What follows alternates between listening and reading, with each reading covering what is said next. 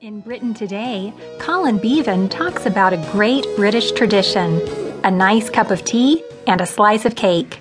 You'll also hear about an ancient fortress on the south coast of England. As you listen, try to answer this question Who built the fortress? Was it the Romans, the Vikings, or the Normans? Time for tea. Britain may be full of coffee shops, but there's still a time in the middle of the afternoon when you really need a cup of tea. To be honest, you need a piece of cake to go with it, but this is not the place to go into detail about that. Cake's far too complex to discuss on just one page. There is, though, room to say something about one of my favourite places to have tea. There are all sorts of lovely places to choose from, of course. Tea rooms that are elegant and formal, cafes that are friendly and hectic, and I have, like everyone else, had plenty of tea room disappointments.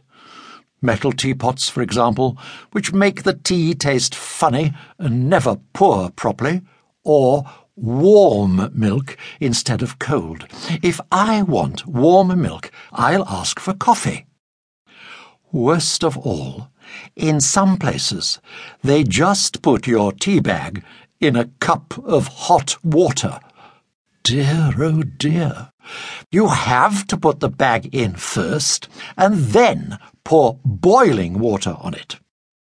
Then there's the cake. I know I said I wouldn't mention it, but a word of advice. You just have to accept that when your cake is brought to you, it'll probably be sitting on the serviette you're expected to use.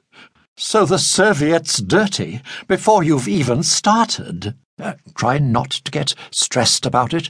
Have some tea. That will definitely make you feel better.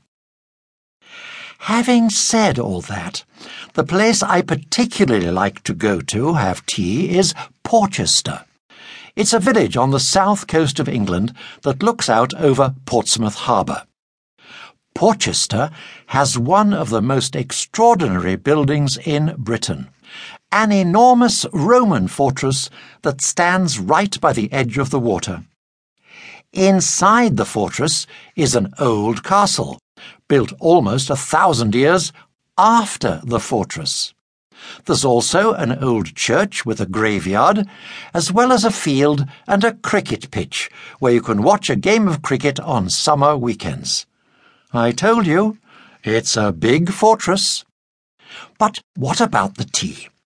It's served in part of the church, which is inside the churchyard, inside the fortress. Kind and friendly people from the congregation serve tea to thirsty visitors, and the money goes towards the cost of running the church. Why do I like it?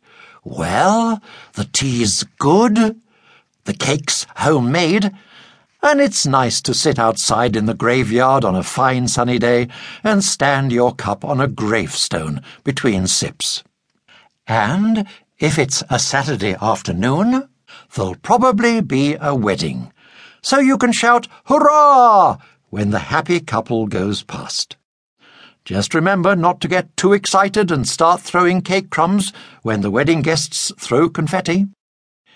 If you're lucky, you can admire the beautiful old car that brought the bride to the church. Luck's always important at weddings. For example, it's considered lucky if brides wear Something old, something new, something borrowed, something blue. It's considered unlucky if the ball from the nearby cricket match hits the beautiful old car and causes lots of damage. It's considered very unlucky if the bride's still sitting inside at the time and has to be taken to hospital. None of this will ever happen, of course, but it's just worth pointing out that since a cricket match lasts most of the day, play stops for a while in the afternoon so that the teams can eat cake and drink tea. So, if you plan to get married in Portchester, it's safest to stop the car and wait outside the fortress until the tea room's full of cricketers.